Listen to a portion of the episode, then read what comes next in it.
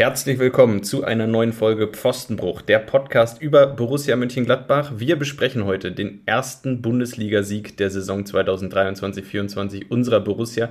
Endlich war es soweit.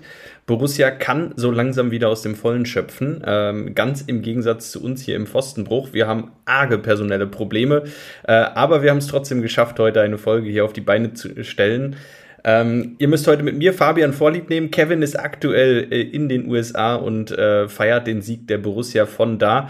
Äh, liebe Grüße. Ähm, dafür heute eingesprungen äh, Marcel vom Spieltag Podcast. Der eine oder andere mag ihn kennen.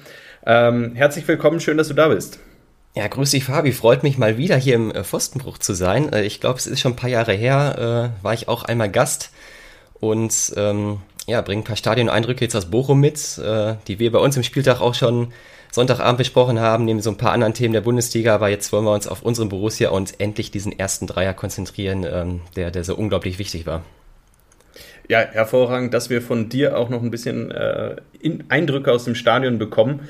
Ähm, umso wichtiger. Lass uns direkt mit der Aufstellung starten. Borussia, ähm, ja, man kann es so sagen, die Aufstellungen sind äh, jedes Spiel ein bisschen anders, jedes Spiel passiert ein bisschen was Neues. Trotzdem frage ich dich, war eine Überraschung für dich dabei? Ähm, Würde ich äh, gar nicht mal groß sagen. Es ist vielleicht immer noch so ein bisschen überraschend, wie sich auch ein äh, Nicole Wedi hat in den letzten Wochen ja auch äh, häufiger thematisiert. Ähm, schwierige personelle Situation äh, rund um ihn, ähm, wie er sich dann reingespielt hat und mittlerweile auch einfach, muss man sagen, vor Marvin Friedrich steht. Und ähm, das hat vor allen Dingen dieses dieses Leipzig-Spiel auch, denke ich, gezeigt letzte Woche, dass er auch schon Stabilitätsfaktor wieder geworden ist, diese schwierige Situation um ihn annimmt. Ähm, hat sich da reingespielt und diese Dreierkette, ich glaube, du hast es letzte Folge bei euch auch schon gesagt, dass das äh, hat auch schon eine Qualität mit Itakura zusammen, Wöber, der echt auch ähm, eine gute Neuverpflichtung ist, äh, wie es jetzt nach den ersten Wochen scheint. Ähm, ja, und davor, ne, man hat die Konstante mit Julian Weigel, der immer so ein bisschen unterm Radar fällt, aber den ich den ich gerne, wenn wir die Aufstellung jetzt mal äh, nochmal durchgehen, äh, gerne nochmal hervorheben will, der auch, ähm, ja, dem man schon angezweifelt hat jetzt unter Gerardo Seduane, ob er dieses neue Spielsystem kann. Er kann es, ist die Konstante und auch ein wichtiger Führungsspieler bei Borussia, hat man jetzt auch in äh, diesem äh, Spiel mal wieder gesehen, was, was schwierig war irgendwie anzunehmen, ja auch immer an der Kastroper Straße. Ähm, ja, und ansonsten keine großen Überraschungen, vielleicht ein Player nach den äh, schlechten letzten Auftritten, aber der hat natürlich dann auch, äh, werden wir gleich noch zu Genüge drauf äh, zu sprechen kommen, äh, der hat es natürlich dann auch perfekt äh, umgemünzt, ähm, dass er nach, nach ganz langer Durchstrecke dann auch mal wieder genetzt hat und äh, auch sogar äh, weitere Scorer gesammelt hat. Ja, man hat ja bei Player schon fast das Gefühl, dass er immer mal wieder diesen, dieses äh, Kitzeln braucht, dieses äh, auf die Bank setzen, mal ein Spiel zuschauen, äh, nur ein paar Minuten spielen. Äh, so oft gefühlt ist es schon passiert, dass er nach äh, schlechten Leistungen dann auf der Bank gesessen hat und danach auf einmal wieder explodiert ist. Äh, war in diesem äh, Spiel Gott sei Dank auch wieder so. Ansonsten, ja, gebe ich dir recht, Flo Neuhaus ist wieder reingekommen in die Startformation. Äh, vielleicht das bemerkenswert für Manu Kone, der ja im Spiel davor gegen Leipzig doch naja, fast überraschend äh, direkt wieder zur Startelf gehörte, nach seiner relativ langen Verletzungspause. Äh, Kone jetzt allerdings äh, 90 Minuten in Bochum dann nur zugeschaut. Genau, das, das vielleicht noch eine etwas überraschende Personalie ähm, und ähm, auf der anderen Seite schön zu sehen, äh, dass es dann nicht um die Position von Rocco Reitz geht. Bin ich ein Riesenfan von, auch weil er natürlich äh, mal wieder ein Eigengewächs ist. Äh, das war in den letzten Jahren oft äh, sehr, sehr rar gesät, dass äh, sich auch ähm, Eigengewächse dann durchsetzen. Ich glaube, der letzte, ähm, es war jetzt der zehnte Pflichtspieleinsatz von Rocco Reitz äh, für Borussia, der letzte, der diese Zweistelligkeit geschaffen hat, ähm, das war Jordan Bayer 2015, also schon auch ein paar Jährchen her, diese goldenen Zeiten der, der Nachwuchsspieler, so um, rund um 2010, war dann erstmal vorbei. Jetzt kommt mit Moritz Nikolas ähm, natürlich dann auch noch ein anderer dazu, zwangsweise durch den langen Ausfall von äh, Jonas Umlin, der das auch ähm, überragend macht bisher, muss man sagen. Und äh, Rocco Reitz spielt sich da bei der großen Konkurrenz im zentralen Mittelfeld ja echt rein, äh, ist da aktuell wirklich ähm, vorne dran und absoluter Stammspieler. Freut mich sehr. Jetzt neben Flo Neuhaus, der jetzt auch wirklich ein, ein gutes Spiel gemacht hat, ähm, unter anderem Player vorne in Szene gesetzt und eben auch Jordan, vielleicht noch das andere Fragezeichen ähm, rund um die Aufstellung jetzt gegen, äh, gegen den VfL Bochum. Ähm, wie fit ist äh, Schwanchara? Ähm, den wollte Seoane dann wahrscheinlich dann auch noch schon, hat Jordan mal wieder gebracht, der noch nicht ganz so glücklich wirkte in den letzten Wochen. Aber ähm, das muss man dann an dieser Stelle auch erwähnen. Das war mit Abstand der stärkste Auftritt von Jordan bislang im äh, Borussia-Dress. Ja, auch er kommt langsam rein. Ähm, ja, Rocco Reitz, ich glaube, wir haben es jetzt in den letzten Wochen schon äh, Genüge hier auch erwähnt. Ähm, es macht einfach Spaß, ihm zuzusehen, weil er genau das auf den Platz bringt, was man als Fan sehen möchte. Äh, und das in jedem Spiel. Ähm, Kampf, Willensstärke, Einsatzbereitschaft und das ist ja genau das, was man äh, der Mannschaft von Borussia auch in den letzten Jahren so ein bisschen vor, vorgeworfen hat, äh, dass man den Kampf nicht angenommen hat in einigen Spielen. Ähm, und wenn du so einen Rocco Reitz auf dem Platz hast, der, selbst wenn er mal einen schlechten Tag hat, selbst wenn er mal, ähm, selbst wenn fußballerisch mal nicht alles funktioniert, weißt du doch, dass er am Ende alles auf dem Platz lässt. Und äh, das macht gerade Spaß zu sehen, äh, da gebe ich dir absolut recht. Mhm, gehen wir mal direkt ins Spiel. Wir haben gerade schon so ein bisschen was angerissen. Das Spiel hat ja eigentlich von Minute 1 an ähm, unglaublich stark begonnen für Borussia. Das war ja eine fast ganz neue Qualität, wenn man sich auch andere Auswärtsspiele mal anschaut in Darmstadt, wo die Mannschaft lange geschlafen hat, lange neben sich stand, dann war ja dieser Start in Bochum wirklich, ähm, ja, man legte los wie die Feuerwehr. Ja, es war glücklicherweise ein ganz anderer Start äh, wie zuletzt gegen Darmstadt. Äh, wir waren zusammen mit Kevin im Stadion und ähm, ja, es hat uns einige Nerven gekostet, diese erste Halbzeit. Habt ihr hier an dieser Stelle natürlich dann auch ähm, besprochen. Jetzt ist man in ein ähnliches Spiel, auch ähm, ja, gegen Abstiegskandidaten, äh, wo es schwierig auswärts ist aufzutreten. Äh, sehr, sehr kampfbetontes, intensives Spiel, natürlich auch immer an der Kastroper Straße. Ähm, ist man gut reingekommen, hat diesen Kampf sofort angenommen und ähm, ja, die Qualitäten äh, selbst dann irgendwie mit auf den Platz gebracht, mit guten Umschaltmomenten direkt von Beginn an. Äh, diese zweite Minute war es dann, glaube ich, von Frank Honorar, der erste das erste Ausrufezeichen mit dem Pfostentreffer, ähm, ja, stand dann schon mal dafür und die weiteren Chancen folgten ja dann mit äh, unter anderem ja auch Player schon, wo ich mir dachte, hm, fühlt sich das jetzt fort der letzten Wochen, ähm, dass es, dass es nicht gut weitergeht mit, äh, mit Lasso Player und er äh, die Dinger vorne nicht macht. Auf der anderen Seite habe ich mir dann auch gedacht, nee, ich glaube heute, da, da ändert sich das, weil die Körpersprache auch bei ihm, und äh, das ist, das ist ja was, was wir bei ihm auch immer mal wieder bemängeln, ähm, hat von Anfang an gestimmt, wie bei der ganzen anderen Mannschafts, äh, Mannschaftsteilen auch. Ähm, man ist mit einer guten Körpersprache direkt in dieses Spiel gegangen. Ähm, ich war ein bisschen skeptisch, äh, skeptisch nach den ähm, Unruhen dann vor dem Spiel und der, der Verzögerung, äh, auf die wir dann ja gleich noch kurz kommen, ähm, weil die Mannschaft meiner Meinung nach schon so ein bisschen verunsichert wirkte, mit dieser Situation richtig umzugehen, aber trotzdem nichts anmerken lassen und ähm, wirklich mit voller Leidenschaft ähm, in dieses Spiel gegangen und äh, ja, das direkt auch in gute Offensivaktionen umgemünzt. Auf der anderen Seite gehört zur Wahrheit natürlich auch dazu, dass der VfL Bochum zuletzt schon gegen Bayern München und auch jetzt gegen Borussia einfach kein Bundesliga-taugliches Abwehrverhalten in den Tag gelegt hat.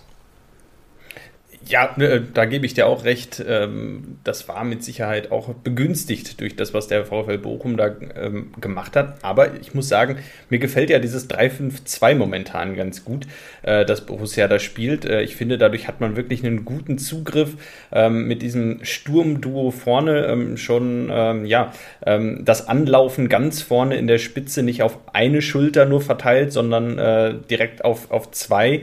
Ähm, und dahinter hat man äh, es jetzt geschafft, tatsächlich deutlich kompakter zu stehen äh, mit dieser, ja, ähm, wie man, wie man das denn auch sehen mag, äh, Weigel und davor Reiz, Neuhaus. Ähm, Netz, Honorar oder ob man sie als, als Fünferkette sehen mag, ähm, finde ich sehr, sehr stark, finde ich sehr, ähm, äh, ja, äh, hat man einen sehr guten Zugriff im Mittelfeld, ähm, macht das Mittelfeld sehr eng für jeden Gegner und ähm, ich finde alleine in der ersten Halbzeit, wie viele Ballgewinne Borussia da hatte, weil sie einfach wach waren, weil sie bestimmte äh, Dinge antizipiert haben, egal ob es Luca Netz war oder Honorar oder Rocco Reitz, ähm, immer wieder die Zweikämpfe im Mittelfeld gewonnen, Ball, Ballgewinne gehabt, hochstehend Ballgewinne und ähm, ja, dann ging es direkt schnell nach vorne. Das war ja, ähm, ja, war ja wirklich schön anzuschauen. Ja, deswegen stimme ich dir absolut zu, diese Dreierkette. Ich glaube, das ist so langsam auch äh, eine Systematik ähm, und auch mit ne, Sechser davor, Julian Weigel, der ähm, ja auch gut koordiniert, dann Rocco Reitz, der natürlich auch noch in seinen jungen Jahren auch noch irgendwie viel lernen muss und ähm, ja, diese gewisse Unbekümmertheit, aber zum Glück ja auch noch so weiter auf den Platz bringt. Ähm, zusammen mit dem Neuhaus jetzt in diesem Fall die Achter koordiniert und auf Außen einfach die Qualität, die Offensivqualität, ähm, die dann auch ein Luca Netz mitbringt. Defensiv natürlich immer seine, seine Schwierigkeiten. Ähm, ja, ist das, glaube ich, einfach die Systematik, die ähm, diesen aktuellen Gladbach-Kader am besten entgegenkommt. Äh, Gerardo Suano hat in den letzten Wochen ja schon mal viel rumprobiert, aber ich glaube, das kristallisiert sich so langsam ähm, darauf hinaus, dass es bei dieser Systematik bleibt und meiner Meinung nach auch ähm, das beste System für diesen Kader bietet. Ja, vor allem ist man auch natürlich variabel damit. Ne? Luca Netz, äh, ich glaube, seine Stärken kommen auf der Position tatsächlich am besten zum Vorschein. Ich glaube tatsächlich hinten in einer Viererkette, da steht er einfach ein bisschen zu tief, ähm, wenn er als Linksverteidiger in einer Viererkette ähm, auftritt. Und so auf dieser Position, die er da spielt, kann er vor allem auch, ähm, ja, Situationen, da sieht er sieht er Situationen kommen im Spielaufbau, ähm, kann dann dazwischen gehen. Ich glaube, er hatte ein, zwei Ballgewinne, die waren relativ hoch. Ähm, da antizipiert er einfach gut, äh, wo der Ball jetzt hinkommt, äh, spritzt dazwischen und das ist natürlich auch eine Defensivqualität, die er hat. Ähm, aber die kommt natürlich in der Viererkette weiter hinten und äh, eventuell hinter einem äh, Außenbahnspieler vor ihm äh, so in der Form nicht zur Geltung. Vor allem hat er dann nicht direkt den Platz und äh, auch ja, den, den Raum vor sich. Und ähm, ja, da kam, kam und kommt er immer wieder zu guten Situationen. Ich finde, es ist eine gute Position für ihn. Und auf der anderen Seite finde ich es einfach spannend, dass man mit Honorar und mit Skelly ähm, reagieren kann und zwei komplett unterschiedliche Spielertypen auf dieser anderen Seite hat, die es aber natürlich auch beide auf eine Art spielen können. Skelly die deutlich defensivere Variante und Honorar einfach die offensivere Variante. Ähm, das finde ich ein sehr spannendes Setup. Ja, man hat es in diesem Spiel auch deutlich gesehen, dass ähm, Seoane gefällt mir übrigens auch gut, anders als äh, wenn man den Vergleich immer mal wieder zieht zur letzten Saison. Daniel Farke, äh, Seoane, wir haben es in, in Darmstadt schon gesehen mit dem Vielfachwechsel zur Halbzeit. Äh, jetzt auch mal immer mal wieder Anpassungen äh, vorgenommen, wenn es dann doch nochmal kritisch wird, zweite Halbzeit, dann auch einen Joe Skelly zu bringen. Für, für Player war es dann, glaube ich, Honorar rückt mit nach vorne. Ähm, und so hat man einen starken Antwi Ajay dann in der zweiten Halbzeit dann, dann einigermaßen äh, besser in den Griff bekommen, der dann ähm, ja schon früh reinkam nach Beros äh, Verletzung in der siebten Minute, ähm, Bochum dann direkt auch mal ein bisschen umgestellt hat und von dem dann gerade in der zweiten Halbzeit dann äh, aus auch oft von der linken Seite immer mal wieder Gefahr ausging. Ähm, deswegen auch das Lob an Gerardo Seoane immer mal wieder im Spiel selber auch äh, zu reagieren, ähm, der Mannschaft auch ja unterschiedliche Spielsysteme dann irgendwie ähm, ähm, einzuflößen und dann auch wirklich ähm, auf die auf die Gegner gut abgestimmt zu sein. Ähm, ja, gefällt mir da einfach gerade echt ganz gut. Also Aufstellung hat gepasst. Ähm, Wechsel im Spiel haben soweit auch gepasst. Äh, lass uns über den Spielverlauf sprechen. Wir haben eben schon äh, angekündigt, äh, ja, Borussia gut gestartet. Ähm, es hat aber dann doch ein bisschen gedauert, bis man das 1-0 gemacht hat. Äh, zu einem Zeitpunkt, wo man jetzt sagen könnte, naja, vielleicht hätte man da auch schon 1-0 führen können, vielleicht sogar müssen. Ja, Chance von äh, Honorar mal angesprochen. Es war der Lattentreffer, der noch dazu kam. Ähm, teilweise auch schon sehr freie Schussposition, ähm, auch von, von äh, Player. Dann hat es dann doch bis zur 27. gedauert. Also man muss am Ende wirklich sagen, ähm, aus der Bochumer Sicht, die können froh sein, nur mit 0 zu 3 dann am Ende in die Kabinen zu gehen, ähm, weil da noch so viel rumlag ähm, für, für die Gladbacher. Ähm, das, das hätte echt noch, noch äh, böser enden können und das ja, setzte sich ja Anfang zweiter Halbzeit auch noch äh, fort, obwohl Bochum umgestellt hat auf Viererkette, äh, haben sie nicht wirklich Zugriff gefunden, waren ähm, ja bis, bis zur 70. als das 1-3 fiel, offensiv wirklich harmlos ähm, und ja, defensiv eben mit den äh, katastrophalen äh, Schwächen, die, die Thomas Letsch auch nach dem Spiel äh, ganz, ganz knallhart so angesprochen hat. Ähm, also die fußballerische Qualität eindeutig äh, pro Borussia in diesem Spiel, aber auch, und äh, das sollte dem Bochum dann, Bochum dann wirklich zu denken geben, ähm, Thomas Letsch hat davon gesprochen, mit den eigenen Tugenden geschlagen. Also man war auch auf Gladbacher Seite wirklich immer hellwach. Wir haben es gerade schon gesagt äh, und, und hat diesen, diesen Kampf angenommen. Ähm, ja, und das dann zum Glück dann auch äh, ab Minute äh, 27 dann auch äh, in die Tore umgemünzt. Äh, dann dann ging es dann äh, relativ flott. Flo Neuhaus hat den Auftakt gemacht, ähm, nach einem wirklich katastrophalen Spielaufbau dann auch von, von Masovic. Ähm, ja, holt sich Player seinen ersten Scorerpunkt, bevor er dann noch kurz vor, vor der Halbzeit dann auch nochmal doppelt selber netzt. Ja, und das erste Tor, lass uns vielleicht darüber mal sprechen, äh, die neue Standardsituation, Qualität, die Borussia hat, ähm, egal ob es Luca Netz oder Frank Honorar ist. Ähm, wir haben Leute die Ecken reinbringen können. Das war ja in den letzten Jahren teilweise gar nicht so klar. Ähm, ja, ich finde, das wirkte sehr, sehr einstudiert. Ähm, die Ecke Wöber, der gewinnt gefühlt jedes Kopfballduell, egal ob vorne oder hinten. Ähm, und leitet perfekt weiter hinten an den zweiten Pfosten und da steht Player einfach Mutterseelen allein. Also das ist die berühmte Situation, er kann sich noch einen Kaffee kochen. Es ist unfassbar, wie frei Lasso Player da steht und dann ist es natürlich ein Kinderspiel, den dann zu machen. Äh, da kann einem Manuel Riemann an dem äh, Tor der Bochumer echt, nur leid tun. Ähm, beim 3-0 eigentlich eine, eine, ähnliche Situation, dass ähm, die Bochumer gar nicht in die Zweikämpfe kommen und ähm, Player da wirklich ungestört in den Strafraum laufen kann und dann auch ne, seine altbekannte Qualität dann äh, einsetzt, einen guten ähm, platzierten Schuss zu haben, ähm, mit der Seite dann ins lange Eck ziehen. Und dann stand es 3-0 und ich bin zufrieden zum, äh, zum Bierstand in die Halbzeit gegangen. ja, das kann ich mir sehr gut vorstellen. Ja, Borussia hat es einfach gut gemacht. Also man, ich habe mir ja so ein bisschen verwundert die Augen gerieben zur Halbzeit und äh, habe mir gedacht, dass, äh, ist das unsere Borussia? Ist das die gleiche Borussia, die in, der, in Darmstadt auf dem Platz gestanden hat? Natürlich nicht komplett verwunderlich. Es gab auch schon hier und da ganz gute Ansätze in den letzten Spielen. Es hat natürlich nie ganz gereicht äh, um am Ende auch wirklich Punkte zu holen. Und so ähm, ja, war man, wie es als Borussia-Fan ja wohl üblich ist, äh, zur Halbzeit jetzt auch noch nicht so ganz siegesgewiss, weil, ähm, naja, gerade vor zwei Wochen haben wir auch in Darmstadt genau umgekehrt erlebt, dass bei einem 3-0 noch nicht ganz der Deckel drauf ist. Und ähm, da jetzt die Frage an dich, Borussia hatte ja durchaus Chancen. Also man hat es ja dann auch nach der Pause die ersten Minuten eigentlich noch gut gemacht ähm, und hatte durchaus ein, ein, zwei, drei Situationen, um dann auf 0 zu 4 zu erhöhen. Und aus meiner Sicht 0-4 nach 60 Minuten, das wäre dann doch durchaus der Deckel drauf gewesen. Ähm, so hat man es irgendwie verpasst, den Deckel wirklich endgültig drauf zu machen vorher. Ähm, ja, war das leichtsinnig? War das ähm, Fehlte da ein bisschen die Qualität? Hat man sich da schon zu sicher gefühlt? Ja, möglicherweise das, obwohl ich schon sagen würde, dass es fast über das gesamte Spiel doch ein ganz konzentrierter Auftritt war. Also dass Bochum auch nochmal mit einem 1-3, was irgendwie immer mal fallen kann, äh, das Stadion wieder mitnimmt und dann auch nochmal eine Drangphase hat, das äh, lässt sich nicht ganz verhindern. Dafür ist Borussia auch einfach aktuell noch nicht in so einer Lage, dass man ähm, dann auch einen Gegner, der dann vielleicht unter einem steht, ähm, von der ganzen Qualität, auch äh, tabellarisch, äh, dass man den dann über 90 Minuten so dominiert. Ähm, dafür ist Borussia auch einfach aktuell dann mit, mit dem ganzen Umbruch ähm, ähm, ja, in, in diesem Sommer dann auch einfach derzeit noch nicht in der Lage. Da muss sich natürlich noch einiges fügen.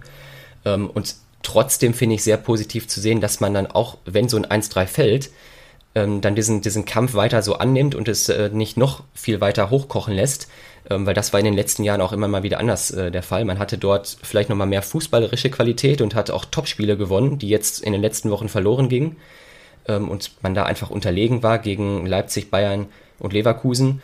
Aber man nimmt diesen Kampf in den Spielen wie gegen Augsburg, Darmstadt und jetzt auch Bochum einfach an. Und das hat in den letzten Jahren immer mal wieder gefehlt. Und das äh, steht auch ähm, sehr positiv, finde ich, für diesen Seoane-Fußball, der deutlich ähm, intensiver und äh, zweikampfbewusster geworden ist. Ähm, und das, das hat uns Fans irgendwie allen in den letzten Jahren gefehlt. Äh, und das ist zum Glück da. Und da verzeiht man dann auch mal, ähm, wenn es kritische Phasen gibt, kritische Wochen oder kritische Phasen in einem Spiel, wie jetzt rund um diese 70. Minute ähm, nach dem Tor von, von Lucia. Äh, und ja, trotzdem hat man es dann gut über die Zeit gerettet. Bochum hatte auch nicht mehr so klare Chancen. Ähm, dann direkt nach dem 1-3 von Hofmann nochmal das Ding. Aber ansonsten war so viel ähm, hundertprozentiges dann auch nicht mehr dabei. Ähm, des, deswegen äh, ja, will ich da nicht zu negativ sein. Ähm, bin da sehr zufrieden mit diesem Auswärtsauftritt. Ähm, und andererseits aber vielleicht auch ein bisschen bremsen, ähm, weil Bochum auch eben einen so miserablen Tag hatte äh, und derzeit auch einfach wirklich in keiner guten Verfassung ist, äh, wenn man dieses Münchenspiel letzte Woche noch sieht, ähm, dass man da auch eigentlich gewinnen musste. Ja, äh, ich denke, äh, es träumt jetzt gerade noch niemand vom Meistertitel. Äh, so, das ist, ist klar. Äh, nichtsdestotrotz klar, gebe ich dir recht. Ähm, das ist das, was, äh, was auch irgendwo kommuniziert ist. Ähm, es kann schwierigere Phasen geben und wichtig ist, dass man sich selber äh, dann oben hält, positiv bleibt. Und das hatte ich schon das Gefühl, dass die Mannschaft das getan hat. Ähm, dieses 1-3 von Lucia ja auch denkbar unglücklich. Das war natürlich mit all seiner Erfahrung äh, aus äh, gefühlt 40 Jahren, ich glaube 35, 36, 37, wie alt, ich weiß gar nicht, wie alt genau er ist. Ähm, das war natürlich mit all seiner Erfahrung gemacht, äh, schleicht sich da im Rücken von Itakura irgendwo weg, ähm, kommt dann an den Ball, äh, spritzt dann im letzten, in der letzten Sekunde äh, dazwischen. Da sieht Itakura natürlich nicht glücklich aus, ohne ihm da jetzt einen Vorwurf machen zu wollen. Ähm, ja, und dann fällt das 1-3 und äh, du sagst es, dann ist das Stadion auf einmal wieder da. Ähm, und dann eben den, ja, äh, den Fokus zu behalten, äh, weiter bei sich zu bleiben, das ist schon gut und wichtig. Äh, nichtsdestotrotz hatte Borussia ja in der Schlussphase dann auch ein paar brenzlige Situationen zu überstehen, äh, auch wenn man dann äh, die geballte Erfahrung von Toni Janschke noch ins Spiel gebracht hat äh, hat genau das natürlich dafür gesorgt, dass Borussia äh, zumindest mal ein paar Minuten vor Schluss äh, noch mal kurz zittern musste, ob es nicht Handelfmeter gibt. Mm. Toni Janschke bekommt den Ball äh, dann nach einer Verlängerung an den Arm, an den ausgestreckten Arm. Und ich sage mal ganz klar, ähm, wir haben schon für viel, viel weniger in den letzten Jahren einen Handelfmeter gegen uns bekommen. Ähm, ich denke, wenn der Schiedsrichter auf dem Platz pfeift, äh, dann dürfen wir uns da nicht beschweren, dass das einen Handelfmeter gibt. Dann ist das auf gar keinen Fall eine Fehlentscheidung und dann muss der Elfmeter auch so stehen. Äh, jetzt hat er es so gesehen, dass der Ball aus äh, relativ naher Distanz kam ähm, und ähm, somit hat er dann für Borussia entschieden der Videoschiedsrichter hat, nicht, hat ihn nicht korrigiert. Ich muss ganz klar sagen, ich bin mir nicht sicher, ob das äh, die richtige Entscheidung war. Der Arm war weit ausgefahren. Äh, ich kann es nachvollziehen, dass Borussia diesen Elfmeter nicht gegen sich bekommen hat, weil äh, es war aus einer kurzen Distanz. Aber ich sag mal so, ich habe mich schon über, mehr, über andere Elfmeter mehr aufgeregt. Ja, da, da hast du vermutlich recht. Ähm, wenn man da sich andere Situationen anguckt und bei dieser undurchsichtigen äh, Handregel ähm, ja, hätte das echt brenzlig werden können. Es war dann auch nicht die, die einzige Videobeweissituation, die es dann nochmal zu überstehen galt. Ähm, beim, bei der zweiten von äh, Lucia mal wieder ähm, war der Ball dann sogar drin. Ähm, ja, das, das Tor wurde dann nicht gegeben. Ähm, Bernardo hatte Nikolas dann, glaube ich, gefault. Ähm, das sind dann auch genauso wie das Handspiel, ähm, das, das vermeintliche Handspiel von Toni Janschke dann auch äh, einige Minuten zuvor sind natürlich Situationen, die kriegst du im Stadion gar nicht richtig mit und musst du dir hinterher in den Highlights dann nochmal anschauen. Ähm, da ist der Fan im Stadion natürlich immer so ein bisschen alleine gelassen. Äh, das natürlich auch immer der große Kritikpunkt an solchen Videobeweissituationen. Ähm, ja, in diesem Fall beides dann zum Glück äh, pro Borussia dann ausgegangen. Ich glaube, ähm, das, das zweite wäre dann auch einfach zu spät gewesen für Bochum. Dann, dann blieb natürlich auch keine Zeit mehr. Ja, und so ist es dann glücklicherweise beim äh, ja, auf dem Papier dann sehr souverän 3-1 geblieben. Ja, genau. Äh, die zweite Situation aus meiner Sicht äh, auch zu Recht abgepfiffen. Ähm, das ist schon hartes Einsteigen dann im 5-Meter-Raum am Ende gegen Nikolas, ähm, der da zum Ball will. Ähm, deshalb würde ich sagen, die zweite Situation zu Recht abgepfiffen. Borussia einmal ein bisschen Glück gehabt, auch in der Situation natürlich, klar, wenn der Schiedsrichter es ein bisschen anders entscheidet, dann steht es eben 2-3 und dann hast du noch eine Minute. Ähm, und äh, dann kann Bochum den Ball vielleicht noch ein, zwei Mal nach vorne schlagen. Äh, und dann ist so ein Lucky Punch natürlich nie ausgeschlossen. Und deshalb habe ich da auch schon sehr gehofft, dass er jetzt entscheidet, ähm, dass Nikolas da eben äh, regelwidrig angegangen wurde, hat er dann zum Glück getan. Damit äh, war bei mir der Jubel groß. In dem Moment, als er angezeigt hat, der, äh, dass es kein Tor ist, war mir klar, jetzt äh, ist es definitiv durch, weil ähm, eine Minute, äh, die dann noch zu spielen war, ich glaube, die hat er dann nicht mal ganz spielen lassen. Ähm, da war klar, äh, damit war es durch. Die zwei Tore schießen Bochum, die schießen die Bochumer dann nicht mehr. Ähm, ja, damit Borussia gewonnen. Und äh, ich muss sagen, es hat sich sehr gut angefühlt. Endlich mal wieder einen Bundesligasieg. Wir haben damit jetzt in dieser Saison schon genauso viele Auswärtssiege geholt wie in der Vorsaison, äh, nämlich ein. Ähm, diesen Wahnsinnsrekord aus der letzten Saison haben wir damit jetzt schon eingestellt. Äh, das Gesicht, das Borussia auswärts zeigt, gerade bei diesen Gegnern, wir haben jetzt in Darmstadt, in Bochum und in Augsburg fünf Punkte geholt, keines dieser Spiele verloren. Ähm, das Gesicht, das die Mannschaft da zumindest über weite Strecken gezeigt hat, nehmen wir mal die erste Halbzeit in Darmstadt so ein bisschen raus, gefällt mir gut. Ähm, man hält dagegen und äh, das stimmt mich dann doch für den weiteren Saisonverlauf sehr positiv. Auch diese äh, Leistung gegen äh, Bayern und gegen Leipzig waren sehr positiv. Gegen Leverkusen muss man jetzt im Nachhinein auch einfach sagen, man hat da wahrscheinlich gegen die Mannschaft der Stunde gespielt. Ähm, unglaublich konstant, unglaublich stark. Ähm, da kann man auch mal verlieren aktuell. Ja, und so hat sich dieser Sieg dann am Ende einfach gut angefühlt, weil man jetzt so ein bisschen die Bestätigung hatte, für die letzten Wochen, wo man ja immer das Gefühl hatte, na, so ganz verkehrt ist es eigentlich gar nicht, was Borussia da macht. Ähm, nur die Punkte waren eben leider ein bisschen verkehrt. Ja, ich glaube, es sind genau diese zwei Faktoren, die du ansprichst, die ähm, entscheidend sind für diese erste Analyse, das erste vielleicht kleine Zwischenfazit, was man jetzt nach sechs äh, Spieltagen äh, mal so langsam ziehen kann, äh, bevor es dann auch äh, nach dem nächsten Spiel gegen Mainz dann auch äh, nochmal in die Länderspielpause geht. Ähm, dass es einmal, äh, und das darf man immer nicht unterschätzen, einmal diese Spielplanansetzung auch ist mit den drei Top-Gegnern, ähm, dem man einfach ähm, ja auch einfach unterlegen ist mit der ganzen Situation äh, des, des Umbruchs bei Borussia dann aktuell und dann trotzdem, du hast es gesagt, gegen, äh, gegen Bayern lange gut mitgehalten, dann vielleicht auch verdient verloren, aber es, äh, es war ganz knapp vom Unentschieden. Äh, gegen Leipzig sogar ein wirklich gutes Spiel gemacht und äh, eigentlich unverdient verloren. Ähm, und ja, wir haben es jetzt äh, gegen Bochum auch angesprochen, diesen, diesen Kampf gegen diesen Teams äh, angenommen. Das stimmt mich auch positiv für die nächsten Wochen, äh, wo ja, dann auch nochmal andere Gegner kommen äh, und man hat jetzt glücklicherweise diese Top-Teams äh, dann, dann erstmal weg und kann mit diesem Dreier jetzt im Rücken ähm, ja, mit vielen neuen Erkenntnissen, die dieser Umbruch dann auch einfach mit sich bringt, ein System, was ich finden muss jetzt, ähm, was sich vielleicht langsam, wir haben es gerade äh, analysiert, äh, auch so langsam weiter findet, kann man da, denke ich, jetzt ganz positiv ähm, ja, auf diese neue Borussia-Mannschaft, auf die weitere Saison blicken. Bevor wir jetzt auf äh, die kommenden Wochen und äh, äh, ja auch auf die kommenden Gegner äh, zu sprechen kommen, äh, vielleicht noch ein Punkt äh, und dann können wir, glaube ich, das Spiel Bochum äh, komplett abschließen. Äh, das Spiel hat mit Verspätungen angefangen. Ähm, ich persönlich habe das Spiel in einer Kneipe gesehen, wo dann eben auch ähm, Konferenz lief und ähm, dann muss man ja ganz klar sagen, ähm, man bekommt am Anfang ja relativ wenig davon mit. Gerade auch so als Fernsehzuschauer wird man dann so ein bisschen auch, auch da ähm, ja, äh, wenig informiert. Dann heißt es irgendwann, äh, eine Zaunfahne verdeckt, ähm, verdeckt den, äh, einen Fluchttor. Äh, das muss entfernt werden und äh, viel mehr Information ist dann erstmal gar nicht. Äh, wie, wie ist es denn im Stadion? Kriegt man im Stadion dann direkt was von dieser Verzögerung mit?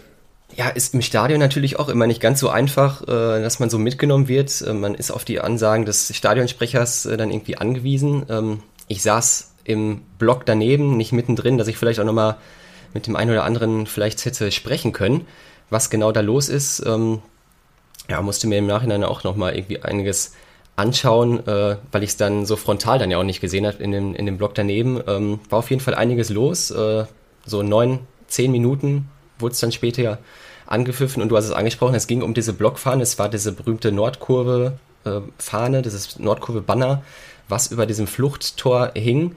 Äh, und was kurios ist dabei, dass bei vergangenen Spielen von, ähm, von, von Bochum zu Hause es auch im Auswärtsblock immer mal wieder Fahnen und Banner gab, die über ähm, diesem Zaun hingen und das da anscheinend nicht ein großes Problem war.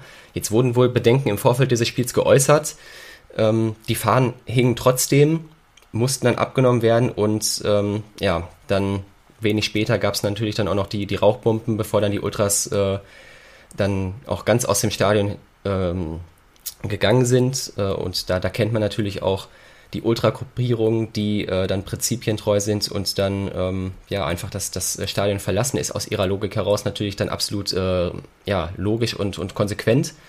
Ähm, hätte man aber vielleicht mit einer besseren Kommunikation auch ein Stück weit deeskalierend, glaube ich, von den äh, Sicherheitskräften in Bochum vor Ort ähm, dann, dann auch hätte verhindern können. Und so ähm, ist es auch, glaube ich, intern einfach eine, eine schwierige Situation gewesen in die Gladbacher Fanszene hinein, weil natürlich schnell wieder ein falsches Bild von den bösen Ultras dann entsteht, auch in die eigenen Fans, äh, eigene Fanszene hinein, äh, wo man deutlich auch äh, Rufe hören konnte von Ultras raus, was nach positiven letzten Wochen, äh, wir haben es ähm, in, in, Darmstadt beispielsweise erlebt, ähm, wo, wo es eigentlich einen tollen Support in den letzten Wochen gab, ähm, ja, wo wo ich einfach die, äh, die, die Sorge habe, dass das ähm, in eine negativen Richtung durch äh, so einen Vorfall jetzt in Bochum ähm, umschwenkt, ähm, weil man doch eigentlich ja, die, äh, die, die tollen äh, Auftritte, den, den tollen Kampf, den die Mannschaft auf dem Platz bietet, äh, honorieren sollte äh, und da darauf voll fokussiert ähm, und sich dann nicht äh, ja, selbst dann solche Themen schaffen. Ich, ich hoffe, es äh, wird schnell abgehakt und ähm, ab nächste Woche Mainz äh, ist der Support wieder so da wie in den letzten Wochen auch, weil der war natürlich ohne Ultras dann ab äh, ja, Minute 30 un ungefähr, nach dem 2-0 sind sie dann aus dem Stadion gegangen, ähm, war natürlich ähm, nicht so organisiert und nicht so lautstark, wie man den aus den letzten Wochen dann kannte. Ja, du hast es angesprochen, es war ja in allen Spielen eigentlich gut. Es war ja äh, durchgehend jetzt besser. Ähm, man hatte das Gefühl, auch durch verschiedenste Aktionen ähm, haben es die Ultras dann auch geschafft, wieder etwas mehr Nähe zu allen anderen zu schaffen, was ich sehr positiv finde. Ähm, ich glaube, man braucht eben alle. Man braucht eben die Ultras genauso wie alle anderen im Stadion, äh, um eben maximalen Support zu haben. Äh, und äh, ich glaube, das ist eigentlich das Wichtigste. Und du hast es angesprochen, es ist dann am Ende eine schwierige Gemengelage. Ne? So am, am Ende machen dann einige die Ultras als die, die Schuldigen aus, ähm, die sich dann eben äh, natürlich an der Stelle auch nichts sagen lassen. Am Ende dann auch natürlich ein bisschen äh, ja, man, von außen kann man es dann wahrnehmen als sich zu wichtig nehmen und ähm, äh, dann eben auch konsequenterweise das Stadion verlassen. Du hast es auch gesagt, es ist dann am Ende nur konsequent. Äh, auf der anderen Seite muss man natürlich die Frage stellen, ähm, ist das dann im Sinne des Teams, wenn die Ultras de, ähm, das Stadion verlassen äh, und, äh, und äh, ja, diese, diese Aktion für, für wichtiger nehmen als, als das Spiel und als den, die Unterstützung der Mannschaft? Äh, ich glaube, das ist eine Frage, die, die müssen sie sich einfach gefallen lassen oder die müssen sie sich anhören. Ähm, wie sie darauf reagieren, äh, ist dann äh, natürlich eine ganz andere Sache. Äh, ich glaube, diese, ähm, ja, äh, diese Konsequenz ist schon sehr beeindruckend. Ähm, äh, diese Prinzipien so zu leben und dann zu sagen konsequenterweise, äh, nein, diese, diese Schikane machen wir nicht mit, äh, dann, dann gehen wir. Ähm, ja, es ist eine schwierige, schwierige Lage. Äh, ich kann, glaube ich, ja, äh, am Ende ist es schwer. Du musst klar den Sicherheitsdienst mit Sicherheit mit, mit einbeziehen. Und am Ende ähm, ist es, ist es dann äh, ja nicht leicht, nicht leicht zu beurteilen. Ich finde wirklich, ähm, ich bin persönlich kein Fan davon, von äh, Ultras rausrufen. Äh, ich glaube, jeder, der mal ein paar Spiele ohne die Ultras mit im Stadion und ohne äh, die Unterstützung erlebt hat, der ähm, weiß ich nicht, mir geht so, ich möchte das auf Dauer nicht erleben. Äh, das ist nicht das Stadionerlebnis, wie ich es mir vorstelle. Ich bin, hoffe immer, äh, dass, dass die Ultras ins Stadion kommen und nicht irgendwo auf dem Weg angehalten werden. Ähm, und dass es dann einfach einen guten Support für Borussia gibt. Ähm, das würde ich mir natürlich immer über 90 Minuten wünschen ja, es ist äh, eine schwierige Gemengelage. Ich glaube, unterm Strich bleibt festzuhalten, es ist gut, dass Borussia dieses Spiel mit 3-1 äh, gewonnen hat und wir nicht darüber sprechen müssen, was wäre gewesen, wenn ähm, Borussia Support gehabt hätte. Die Mannschaft hat es auch ohne die Unterstützung, ohne die große Unterstützung äh, diesmal von den, von den Rängen geschafft. Und äh, ich schließe mich dann deinen Worten an. Äh, hoffen wir, dass gegen Mainz äh, wieder, alles, wieder alles beim Alten ist und ähm, ja, Borussia ähm, entsprechend unterstützt wird. Es ist ein Heimspiel, von daher sind wir erstmal optimistisch, dass das so wird. Schließen wir den Punkt ab, äh, schauen in den Oktober rein. Der Oktober wird ein Monat, ähm, ja, ich würde mal sagen, wir haben zwei machbare Heimspiele ähm, gegen Heidenheim. Wir haben das Spiel gegen Mainz kommende Woche. Und wir haben ein Auswärtsspiel, in dem ich, würde ich mal sagen, äh, ein guter Anlass wäre, den äh, Rekord von einem Sieg aus der letzten Saison direkt mal zu brechen und den zweiten Auswärtssieg nachzulegen. Es sind alles Teams, die ähm, momentan ähm, ja ein bisschen straucheln, außer Heidenheim. Die machen einen super Job. Ähm, es war fast zu erwarten. Ähm, erwartest du auch gegen Heidenheim dann in diesem Monat in diesen drei Bundesligaspielen das schwerste Spiel? Ah, da, da würde ich, glaube nicht äh, ganz mitgehen. Ähm, also Heidenheim ist zumindest auswärts auch sehr eklig. Ich glaube, äh, zu Hause äh, ist die Favoritenrolle dann schon bei Borussia, auch, auch wenn es kein leichtes Spiel wird. Und ja, Geschichten, die der Fußball manchmal schreibt, ähm, am 28. Oktober äh, dann in der Bundesliga zu Hause und dann nur wenige Tage später äh, am, am darauffolgenden Dienstag wieder zu Hause. Also die Heinheimer können praktisch im Gladbacher Hotel bleiben, äh, dann zum ähm, Pokalauftritt. Äh, ich hoffe natürlich auf zwei Siege, aber vorher erstmal auf ähm, sehr, ja, man trifft auf sehr kriselnde Vereine, unter anderem dann ja nach der Länderspielpause im Derby, nächste Woche jetzt ähm, gegen Mainz. Aber gerade das ist natürlich auch immer äh, irgendwo gefährlich. Ähm, ich rechne schon stark jetzt mit einem Heimsieg gegen Mainz, auch mit dem Selbstbewusstsein, das man sich jetzt geholt hat, auch mit dem Auswärtssieg in Bochum. Ähm, äh, ich muss an der Stelle auch nochmal sagen, ich hoffe sehr, dass die Bochumer ähm, ne, bei, bei aller Sympathie auch drin bleiben. Ich will den Grönemeyer auch in der nächsten Saison nochmal äh, gerne auswärts hören. Äh, das ist auch schon ein Stadionerlebnis, ähm, was immer wieder toll ist, ähm, da in der Kastropper Straße. Ähm, das, ähm, das muss man als alter Fußballromantiker auch immer mal wieder betonen, weil äh, ich glaube, in aller Kürze kommen wir gleich auch noch auf was, auf, auf, auf was gar nicht so Fußballromantisches zu sprechen. Deswegen muss man das immer mal ähm, hervorheben.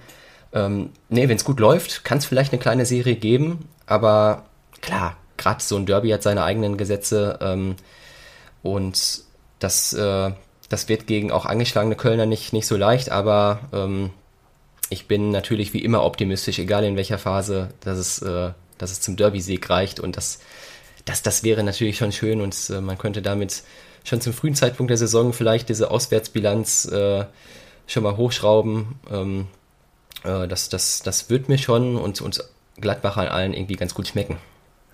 Ja, es wird auf jeden Fall ein spannender Monat, glaube ich, äh, mit, mit vielen Highlights. Du hast es gerade du hast gerade gesagt, äh, die Heidenheim-Spiele am 28.10. und den darauffolgenden Dienstag. Äh, ich weiß nicht, weißt du schon mehr als, als wir? Nach wie vor warten wir ja auf die Terminierung des Heidenheim-Spiels, zumindest des, des Bundesligaspiels. Wir nehmen jetzt am Montagmorgen auf. Ähm, da muss man ja wirklich sagen, hallo, DFL, geht es noch? äh, wann wollt ihr endlich mal starten und diese äh, Spiele terminieren. Ähm, es, es ist ja wirklich ein Wahnsinn, dass wir vier Wochen äh, vorm Spiel, weniger als vier Wochen vorm Spiel, ähm, der erste, das erste Spiel steigt am Freitagabend, das sind dreieinhalb Wochen. Äh, dreieinhalb Wochen vorher gibt es äh, für, auch für die Fans aus Heidenheim noch keinerlei Planungssicherheit, ähm, was dieses Auswärtsspiel, was dieses Doppelauswärtsspiel jetzt im Rheinland am Niederrhein ähm, äh, ja, betrifft, das ist ja schon äh, mittelschwerer Wahnsinn. Äh, das liegt daran, dass äh, ja, Bayern und Leipzig jetzt einfach ihre komischen Pokalauftritte nachholen mussten und äh, ihren Supercup gespielt haben. Es ist wirklich ähm, ja, schwer zu verstehen. Es ist ähm, einfach ja, für mich komplett unverständlich, äh, wie man äh, sich diese Not selber schaffen kann und am Ende ja ausgetragen auf dem Rücken derjenigen, die hinfahren wollen und äh, sich die Fußballspiele vor Ort im Stadion anschauen wollen. Ähm, ich meine, jeder, der mal drei Wochen vor ähm, einer Zugfahrt einen Zug gebucht hat, äh, über weite Strecken durch Deutschland, der weiß, äh, dass die Züge immer teurer und teurer werden. Äh, ich glaube, da wäre jeder froh um eine gewisse Planungssicherheit. Liebe DFL, bitte terminiert so schnell wie möglich diese kommenden Spiele. Ähm, ja, äh, Pokal danach, ähm, ja, was sagt man zu dem Los? Äh, es ist immer wieder spannend, finde ich, wenn, wenn es solche Doppelpaarungen gibt, vor allem auch beides dann Heimspiele. Ja, endlich mal wieder auch ein Heimspiel. Ich glaube, das sagt gefühlt immer jeder Fan von jedem Verein, endlich mal wieder ein Heimspiel. Gefühlt wird hier, glaube ich, jeder Verein bei Heimspielen im Pokal vernachlässigt, äh, auch wenn das das Los ist, das entscheidet. Ähm, Ich konnte mit diesem Los gestern erstmal ganz gut leben. Wird natürlich nicht leicht, ein Bundesliga-internes Duell, äh, aber eben zu Hause. Ich glaube, das macht es ähm, einigermaßen erträglich. Ich denke auch, es ist machbar. Ähm, es äh, hätte natürlich auch immer was bei so einem Pokalflutlichtspiel, äh, so wie es äh, die Kölner dann gezogen haben, äh, auswärts nach Lautern zu fahren. Hat natürlich auch was, aber ähm, so nehme ich auch gerne ein Heimspiel gegen, gegen Heidenheim, ähm, wo man schon dann zu Hause in der Favoritenrolle ist, äh, dann äh, nicht leichtes, aber schon auch machbares Los hat und das gehört natürlich zum Pokal dann auch immer dazu, ein gewisses Losglück. Ähm, und dann mal schauen, wie weit es dann in, in, diesem Jahr geht. Ähm, wäre, wäre mal sehr zu begrüßen, wenn es ähm, nach Jahren auch mal wieder äh, ein bisschen weitergeht im Pokal bei diesem schönen Wettbewerb. Ja, andere Vereine haben es vorgemacht. Äh, wenn man diesen Pokal ernst nimmt, dann äh, ist dieser Pokal ähm, ja, äh, ein toller Wettbewerb. Natürlich ist das immer leichter gesagt als getan. Man muss schon ein paar Spiele am Stück gewinnen. Äh, jeder äh, weiß, wie schwer es ist, auch in der Bundesliga, wenn man mal fünf, sechs Spiele am Stück gewinnt, äh, dann ist das schon ähm, bemerkenswert. Ähm, ja, und ich, da hofft man natürlich immer auf das Beste. Es ist einfach ein, ein, ein spannender Wettbewerb. Und ähm, ja, äh, ansonsten haben wir, denke ich, noch ein paar andere spannende Lose dabei. Äh, Skodran Mustafi hat gestern äh, das Spiel Sandhausen gegen Wolfsburg, äh, nee, Sandhausen gegen Leverkusen als sein, äh, sein Favorit ähm, ähm, auserkoren, äh, was ich auch eine spannende Entscheidung fand. Ähm, den Fußballklassiker Sandhausen-Leverkusen. Ansonsten haben wir äh, das Spiel des Grauens äh, Wolfsburg gegen Leipzig noch in der Pokalauslosung mit dabei. Ähm, Leipzig fährt da ohne Max Eberl hin. Äh, eine Randnotiz, die wir hier auch nicht unerwähnt lassen wollen. Ja, das war genau das, was ich vorhin äh, kurz angedeutet habe, ne? dass das wenig fußballromantische äh, ich meine, ich und äh, ihr, ihr habt es genauso ähm, auch in euren Folgen gesagt, wir wollen ja eigentlich gar nicht mehr so viel über Max Ewald sprechen. Eigentlich alles zugesagt und ähm, ja, müssen das an dieser Stelle vielleicht doch nochmal kurz tun, weil das war schon ein Paukenschlag an diesem Wochenende und ähm, ich kann mich nicht dagegen wehren, mit ein wenig Schadenfreude darauf zu blicken, dass ähm, die Konstellation Max Eberl und RB Leipzig dann doch nicht funktioniert und äh, ich, ich vermute mal ganz stark, dass wir ihn zum Rückspiel gegen die Bayern dann auf der Tribüne sehen als neuen Sportvorstand vom FC Bayern München. Diese Position, die dort ja auch immer noch vakant ist. Er kann gut mit Uli Hoeneß und wird voraussichtlich diese, äh, diese, diese Position da jetzt äh, einnehmen.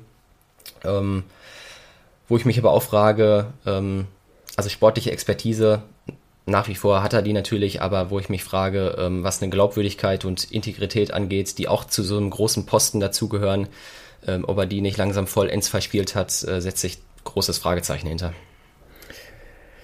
Ja, es ist eine spannende Personalie. Ich glaube, ähm, es, es ging allen da etwas ähnlich. Man hat da mit ein bisschen Verwunderung und äh, vielleicht auch mit einem leichten Schmunzeln auf diese Meldung geschaut. Äh, nach, dieser, nach diesem unfassbaren letzten anderthalb Jahren oder nach diesem letzten Jahr mit vielen Diskussionen plötzlich ähm, ja, dann so entlassen.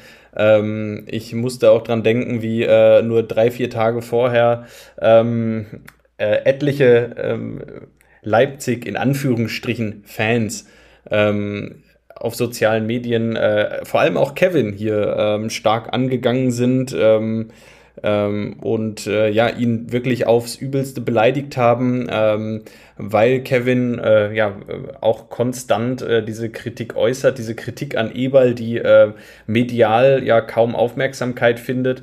Ähm, dafür, für diese kritischen Worte und das ähm, ja, noch nicht mal unter der Gürtellinie äh, muss man sich äh, ja, online in den sozialen Medien schon aufs Übelste beleidigen lassen. Äh, Leute, die dann Max Eberl zur Seite gesprungen sind aus, äh, aus Leipziger Kreisen. Ja, und jetzt muss man sagen, vier Tage später weiß man nicht mehr, ob sie das dann immer noch getan hätten. Ähm, es ist eine spannende Situation. Ähm, wir werden das aus der Ferne weiterverfolgen, hoffen aber, dass unsere Borussia das gar nicht weiter stört und dass die Spieler unserer Borussia sich voll fokussieren auf das Spiel am Freitagabend äh, gegen Mainz 05. Gefühlt war dieser, ähm, dieser Abschnitt zwischen den beiden Länderspielpausen ja jetzt schon wieder so schnell vorbei. Äh, in drei Tagen äh, sind wir schon wieder, sind wir schon wieder durch hier mit, äh, mit, mit diesem Part und äh, dann folgt schon wieder die nächste Pause. Äh, wir hoffen natürlich auf die drei Punkte und haben auch für dieses Spiel äh, einen Experten gefragt. Florian Schlecht von der Allgemeinen Zeitung Mainz hat uns ein paar Fragen beantwortet ähm, zum FSV Mainz 05. Wir haben ihn als erstes mal angesprochen auf den Saisonstart der Mainzer. Und hier ist, was er dazu zu sagen hat. Aus Beobachtersicht muss man schon sagen, der Saisonstart ist enttäuschend und war so nicht zu erwarten, zumal Mainz 05 eigentlich aus einer Saison kommt, in der die Fans bis in den April hinein noch von einer Europapokalteilnahme träumen durften, die dann durch einen Negativlauf verspielt wurde. Jetzt muss man bei Mainz 05 immer vorwegschicken, die Erwartungshaltung ist hier immer ein Tickchen bescheidener als bei großen Traditionsvereinen Trotz inzwischen fast 15 Bundesliga-Jahren am Stück wird hier auch immer an den Klassenerhalt gedacht. Und trotzdem haben viele Fans schon erwartet, dass sich Mainz in dieser Saison von den Abstiegsplätzen fernhalten kann. Und das auch aus guten Gründen. Das Gesicht der Mannschaft hat sich nicht großartig verändert. Anton Stach nach Hoffenheim war der prominenteste Abgang. Und insgeheim gab es bei einigen schon die Hoffnung, dass man mal Vorbildern wie Union Berlin, wie dem SC Freiburg nacheifern kann, wo ruhige Umfelder und personelle Kontinuität eigentlich schrittweise immer nach oben geführt haben. Dann war es ausgerechnet der Auftakt bei Union Berlin, der direkt ein sehr schwaches Spiel brachte. Drei Kopfballgegentore nach Flanken, was eher untypisch ist für die Spielweise unter Bo Svensson. Zwei verschossene Elfmeter von Ludovic Ajorg. Im Heimspiel danach gegen Eintracht Frankfurt auch Pech mit einem Last-Minute-Ausgleich. Dann folgten Aussetzer wie bei Werder Bremen. Allerdings auch Heimpleiten wie daheim gegen Stuttgart oder nun gegen Leverkusen, wenngleich das Spiel am Samstag von der Stabilität her schon deutlich besser war, was bei einem 0 zu 3 eigentlich widersprüchlich klingt, aber auch zeigt, dass ein Verein wie Bayer Leverkusen in der momentanen Verfassung für Mainz 05 fast unerreichbar ist. Und die prekäre Situation in Mainz hat jetzt auch dazu geführt, dass Sportvorstand Christian Heidel am Wochenende klar den Abstiegskampf ausgerufen hat.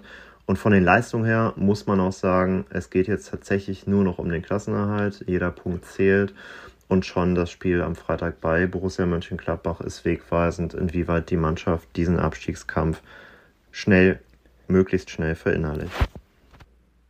Ja, Mainz äh, nicht gut reingekommen in diese Saison. Der Saisonstart der Mainzer, ja, ist, glaube ich, und das hat er ja gerade auch gesagt, alles andere als nach Plan verlaufen. Ähm, macht es natürlich für Borussia auch immer ein bisschen gefährlich. Ähm, eine Mannschaft, die dann irgendwann auch punkten muss. Ähm, und äh, naja, meistens zeigt es ja irgendwann Punkte zum Team auch mal. Äh, wir hoffen natürlich jetzt nur, äh, dass es nicht in Mönchengladbach sein wird. Was ist aus deiner Sicht das Erfolgsgeheimnis? Wie schafft Borussia es, am Freitag die drei Punkte im Borussia Park zu lassen? Ähm, ich glaube, einfach genau da weiterzumachen, ähm, wo sie jetzt ja, mit, mit dem Bochum-Spiel ähm, aufgehört haben oder dann noch gewisserweise angefangen haben, dass sie, dass sie weiter diese Tugenden ähm, auf den Platz bringen, äh, eine Intensität und ähm, dieses gute Umschaltspiel ähm, ja dann noch fortsetzen. Ähm, ich hoffe mir auch, wenn er ein ordentliches Spiel gemacht hat, Jordan, dass, äh, dass vielleicht auch ein Schwanschara wieder reinkommt, auch nochmal eine mehr Torgefahr noch äh, vorne mit reinbringt dann noch. Ich, ich hoffe auf einen weiterhin so starken, dass er jetzt vielleicht an diese Leistung anknüpft, äh, Lasso Player. Äh, und dann ähm, bin ich da sehr optimistisch, ähm, dann ja eben gegen diese kriselnden Mainzer gerade mit nur einem Punkt wirklich ein katastrophaler Start, ähm, letzter Platz mit äh, Trainer Bo Svensson, dem, dem Ex-Gladbacher, damals nicht so ein ganz glücklicher Abschied äh, von, von Gladbach, ähm, aber zu Mainz passt er eigentlich ziemlich gut. Deswegen äh, finde ich es eigentlich sympathisch, dass äh, ja, zumindest derzeit noch das Mainzer Umfeld recht ruhig ist ähm, mal schauen, wie lange das anhält, weil am Ende ist Fußball natürlich immer mal äh, immer wieder nur so ein Ergebnissport. Ähm, aber trotzdem bleibt er erstmal da und man geht diesen Weg weiter, weil es, glaube ich, auch einfach ein, ein, gutes Match ist, Bo Svensson und Mainz 05 und ähm, sie dann gerne nach der Länderspielpause äh, dann auch mal wieder ähm, unter ihm ähm, punkten können, weil ich glaube, dass äh, anders vielleicht auch als, als Bochum ähm, oder auch ein Verein wie Augsburg schätze ich Mainz eigentlich schon stärker ein ähm, auf die lange Saison hin, dass, äh, dass sie da deutlich mehr Qualität, fußballerische Qualität auch im Kader haben, ähm, um den berühmten Bock dann auch mal wieder umzustoßen. Ja, die Qualität ist eigentlich da, ähm, würde ich auch sagen. Äh, die Mainzer ja auch gar nicht so stark verändert. Auch das äh, natürlich dann der Punkt, der, der sie ja eigentlich zu mehr äh, Hoffnung und Optimismus verleitet hat in dieser Saison. Ähm, jetzt hat Mainz allerdings ähm, auch ja, durchaus Probleme mit ihren Gegentreffern. Ähm, 17 Gegentreffer sind es schon. Ähm, ja, fast ein Drittel äh, der Gegentreffer der Vorsaison. Auch dazu haben wir Florian gefragt, was denn die Gründe dafür sind. Äh, und äh, ja, wir hören mal rein, was er dazu zu sagen hat. Das ist eine gute Beobachtung. Zumal es auch ein erklärtes Ziel von Trainer Bo Svensson war, die Zahl der Gegentore in dieser Saison zu verringern, was bislang gar nicht gelingt und über die Spiele betrachtet vor allem kolossalen individuellen Aussetzern einzelnen Aktionen geschuldet ist, die Gegentore verursacht haben und die in der Bundesliga nicht passieren dürfen. Vor allem nicht einer Mannschaft, bei der das Verteidigen einen so hohen Wert genießt wie bei Mainz 05.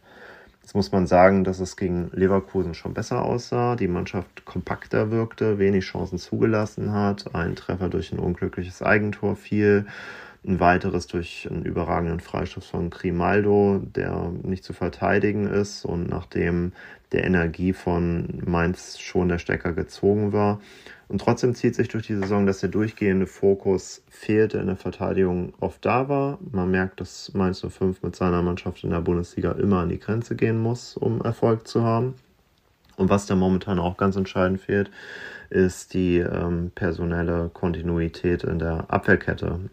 Sepp Vandenberg, Leihgabe vom FC Liverpool und Neuzugang, ist mit einer Verletzung in die Saison gestartet. Er wirkt in vielen Aktionen trotz seines Talents noch sehr glücklos. Er schleppt in manchen Phasen schon noch ein bisschen den Rucksack vom Abstieg mit Schalke 04 in der vergangenen Saison mit sich. Zumal er jetzt bei Mainz in einer ganz ähnlichen Situation ist. Dann fällt mit Andreas Hanke Olsen, ein norwegischer Nationalspieler, in der Verteidigung aus, der unangefochtener Leader und Leistungsträger war. Und plötzlich fehlt es hinten an der Besetzung, die eigentlich immer sehr erfolgreich und stabil verteidigt hat. Und was dann auch noch dazu kommt, ist ähm, das Problem, dass man zu wenig Tore schießt. Vier Saisontreffer hat man bislang erst auf dem Konto. Das reicht nicht aus. Es fehlt momentan an einem klaren Goalgetter. Es fehlt an Spielern, die Torgefahr im letzten Drittel entwickeln können.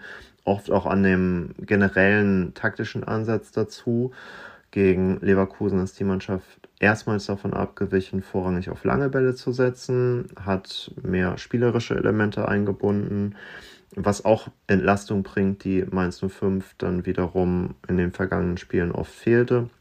Und ich hatte schon das Gefühl, dass man jetzt mehr im Spielstil eine Balance sucht aus Brachialität und ähm, spielerischen Mitteln. Und da muss man mal schauen, wie schnell das in Fleisch und Blut übergeht. Und da könnte das Spiel in Mönchengladbach schon ein ganz spannender Wegweiser sein. Ja, vielleicht ist genau das das Geheimnis dann für Borussia. Ähm, einen Start mit Selbstvertrauen, äh, die Schwächen der Mainzer auch gerade in der Abwehr dann auszunutzen. Ähm, und dann heißt es natürlich, ähm, ja, auch die Chancen, die sich bieten, zu nutzen, um nicht unnötig den Gegner stark zu machen, ähm, um ja vielleicht auch das das Selbstvertrauen, was ich meint, ja, in so einem Spiel kann man sich ja auch dann oftmals so ein Selbstvertrauen erarbeiten, um das auch direkt wieder zu brechen und ähm, stabil zu bleiben, um dann äh, das Spiel aus einer relativ komfortablen Situation angehen zu können. Ich denke, wenn man in diesem Spiel irgendwann nach einer Halbzeit äh, 1-2-0 führt, dann ist ja das Stadion auch voll da und äh, dann glaube ich, dass Borussia das auch über die Zeit bringt und ähm, dass Borussia äh, eine gute Chance hat, die drei Punkte dazulassen.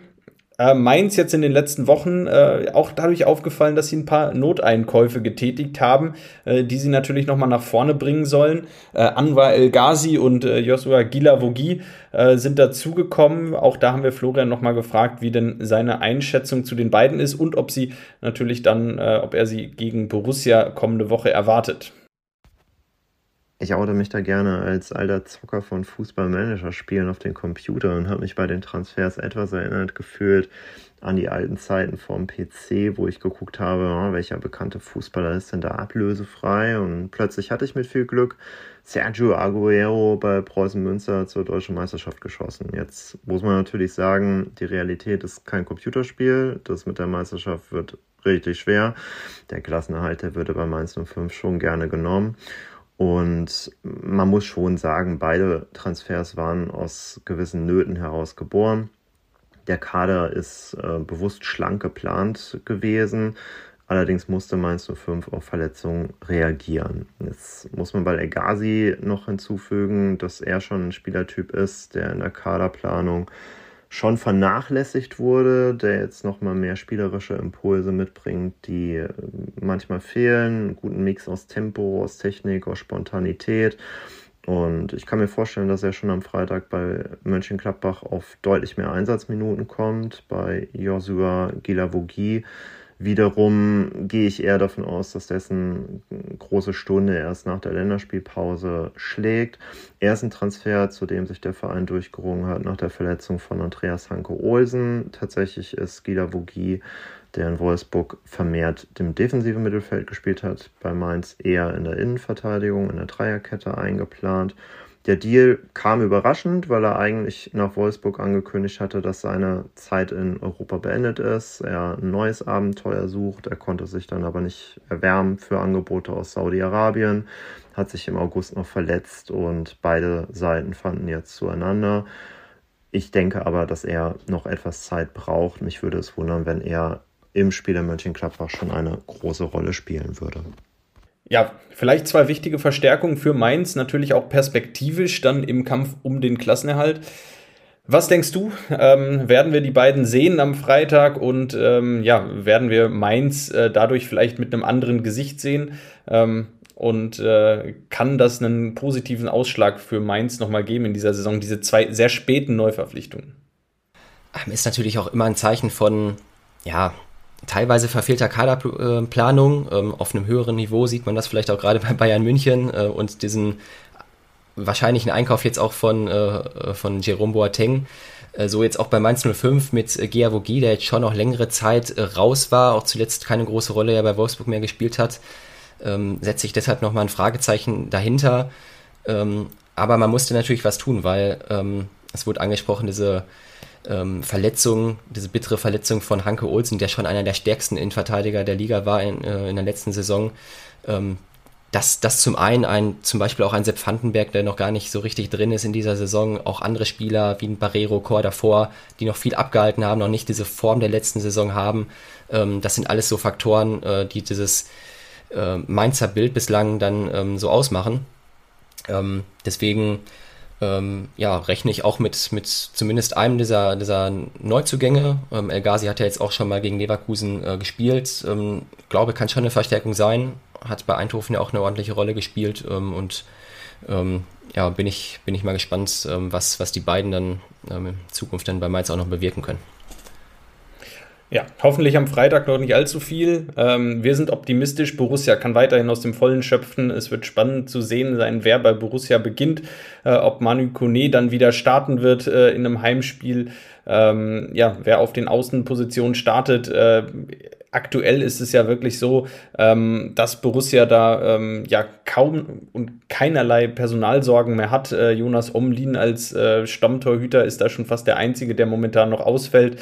Ähm, der Rest ist langsam wieder da und äh, das erhöht natürlich die Qualität im Kader. Das sieht man ganz eindeutig. Das sieht man auch ganz eindeutig bei der zweiten Mannschaft, äh, wo auch die Qualität langsam aber sicher erhöht wird. Jetzt am Wochenende standen Kia Rodia, ähm, Ulrich, Ranus, ähm, allesamt äh, und Borges Sanchez allesamt äh, in der ähm, zweiten Mannschaft auf dem Platz. Äh, die Mannschaft gewinnt 3 zu 1 äh, bei Wiedenbrück.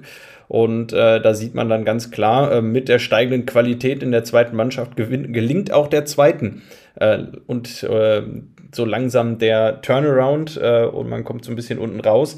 Und äh, ja, zeigt vielleicht aber auch, ähm, dass da momentan ähm, ein Rocco Reitz sich einfach nach oben gespielt hat. Die anderen sind im Kader eher etwas abgehangen, wo, wobei ich glaube, nicht endgültig und nicht für immer. Ich glaube, die Tür ist da nicht zu. Ich habe da nicht den Eindruck, dass es ist wie unter Daniel Farke, dass sie so, so ein bisschen äh, bessere Trainingsgäste sind, sondern ich habe schon den Eindruck, dass man auch gezielt diese Spieler jetzt äh, in der zweiten Mannschaft spielen lässt, um ihnen, natürlich auch äh, die Spielpraxis in ihrem allesamt ja noch super jungen Alter zu geben. Ähm, Borges Sanchez, Ulrich und auch Chiaro Dia sind ja alle noch unter 20. Ähm, ich denke, da ähm, ist Spielpraxis einfach wichtiger als alles andere, als einen Platz am Wochenende äh, Anne Kastropper äh, auf der Ersatzbank. Ja, du, du sprichst es ja an. Ne? Es ist eine sehr junge Mannschaft, jetzt auch äh, junge, neue Leute dazugekommen. Dem muss man die Zeit geben. Und äh, ja, nochmal, ich bin da sehr positiv gestimmt, weil, weil das ganze, ganze Verein und die, die Fans das auch ähm, mittragen. Äh, und ja, es, es immer mal wieder Rückschläge geben wird. Dem, dem ist sich dann irgendwie jeder gerade bewusst bei diesem Umbruch. Ähm, aber ja, man, man geht diesen Weg von allen Seiten mit äh, und deswegen glaube ich, können auch, können auch wir als Fans äh, da ja noch eine entscheidende Rolle spielen, äh, dass wir so weiter dranbleiben und die Mannschaft unterstützen, auch in schwierigen Phasen, die immer noch mal kommen werden, ganz, ganz sicher. Ähm, aber dass man ähm, dann eine stabile Saison hinlegt äh, und das, das ist, glaube ich, erstmal das Ziel für dieses Jahr. Ähm, fürs Erste bin ich bei diesem schwierigen Umbruch ähm, mit diesen vielen jungen Spielern, die du jetzt ja auch aufgezählt hast und auch einige, die, die gute Ansätze auch in der zweiten Mannschaft zum Beispiel zeigen. Ranos hat jetzt beispielsweise ja auch getroffen. Ähm, ja, bin ich da ganz, ganz äh, positiv gestimmt, äh, was vielleicht in den ersten Wochen, ähm, wo, wo noch viel Skepsis da bei vielen auch ähm, da war, ob es vielleicht auch wirklich Richtung Abstiegskampf mal gehen kann. Ähm, mit, äh, es, es, ich glaube, es dürfen sich nicht viele verletzen. Dafür ist der Kader dann vielleicht auch doch, noch zu dünn und hat zu wenig Erfahrung. Aber wenn man davon verschont bleibt, bin ich positiv gestimmt. Sehr gut. Wir unterstützen Borussia weiter. Äh, wir glauben an die Jungs. Wir glauben am Freitagabend an die Jungs. Wir melden uns dann am kommenden Wochenende nochmal wieder äh, und werden noch einmal die Situation dann in der Länderspielpause analysieren. Hoffentlich mit acht Punkten auf dem Konto und ähm, ja, einem überzeugenden Auftritt, sodass wir dann auch gestärkt ins Derby gehen können. Äh, vielen Dank, Marcel. Äh, schön, dass du dabei warst ähm, und euch noch eine gute Woche. Wir hören uns kommende Woche. Bis dann, macht's gut. Ciao.